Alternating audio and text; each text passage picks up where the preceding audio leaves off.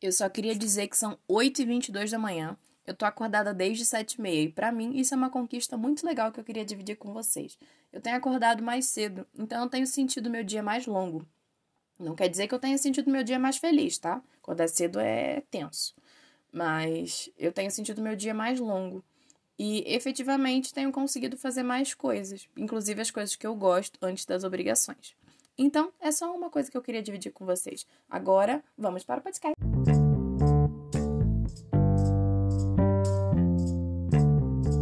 Sejam bem-vindos a mais um podcast da Terra dos Surtos. E hoje teremos um podcast sem edições, sem roteiro e sem saber o que, que eu vou falar. Vamos lá. Primeiramente, como vocês estão? Como estão estão sendo os preparativos de final de ano de vocês? Já começaram aquelas reflexões de o que que eu fiz esse ano? Já começaram aqueles momentos de caramba, o tanto de coisa que eu tenho para o meu 2021? Eu li um post hoje e eu me senti de coração quentinho, porque chega na viradinha do ano a gente começa, né? Eu tenho que fazer isso, eu tenho que fazer aquilo, eu tenho que projetar, eu tenho, eu tenho, eu tenho. Só que calma, você não tem nada. e outra coisa, o que não deu tempo esse ano, vai dar tempo no próximo, entendeu? Se você quiser que dê, né? Porque se você não mudar, se você não virar a chavinha dentro da sua cabeça, se você não rever os seus conceitos, suas atitudes, suas amizades, suas parcerias, 2021 vai ser igualzinho 2020. Claro que teremos uma vacina no nosso braço para podermos aglomerar e abraçar quem amamos, mas fora isso, vai ser a mesma coisa. Por isso que 2018 foi ruim, 2019 foi péssimo, 2020 foi avassalador. Mas 2021 vai ser o quê? Depende só de você para definir o que vai ser 2021. Vai ser um ano de conquista, vai ser um ano de descanso, vai ser um ano de desacelerar ainda mais as coisas. Vai ser um ano que você vai prestar mais atenção no que está acontecendo ao seu redor. Ou vai ser um ano que você vai simplesmente prestar mais atenção em você? Quem define se o ano vai ser bom, se o ano vai ser produtivo, é você mesmo. Quando eu digo produtivo, não é se lotando de coisa para fazer, é produtivo no teu coração.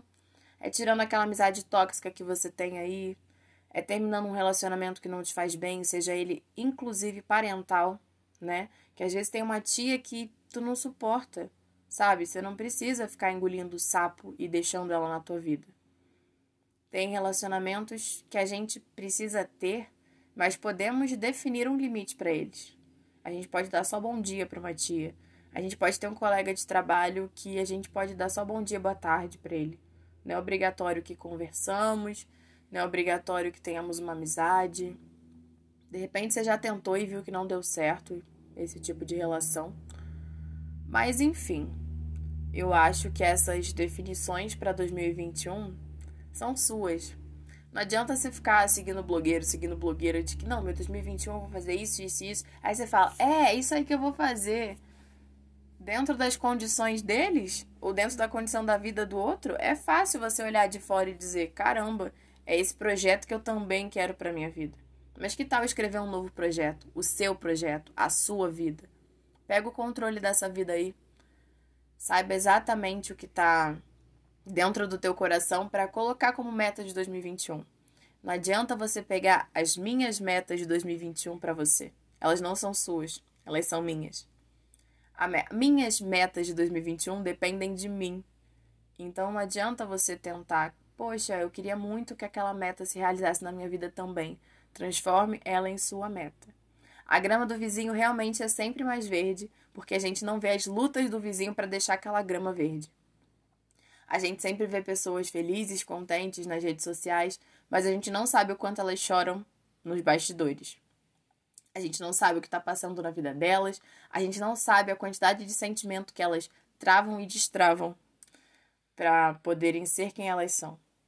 Então, coloque os seus projetos no papel, num bloco de celular, numa agenda para você ver depois a longo prazo. Coloque os seus projetos e não os dos outros. Os seus projetos, as suas conquistas e principalmente as suas limitações. respeitar seu tempo, espaço e sentimento são cruciais para você manter sua saúde mental intacta. Você precisa ter paz de espírito para realizar todas as conquistas que precisa em 2021, ou em 2022, ou em 2050. Não importa. Você precisa estar com a mente tranquila e coração leve para que as conquistas e coisas gostosas da vida te alcancem. Faz um favor pra gente, não esquece isso não. Tenta colocar na sua mente o quanto é importante estar bem, o quanto é importante estar tranquilo para ser feliz. E outra coisa, o que é felicidade para você?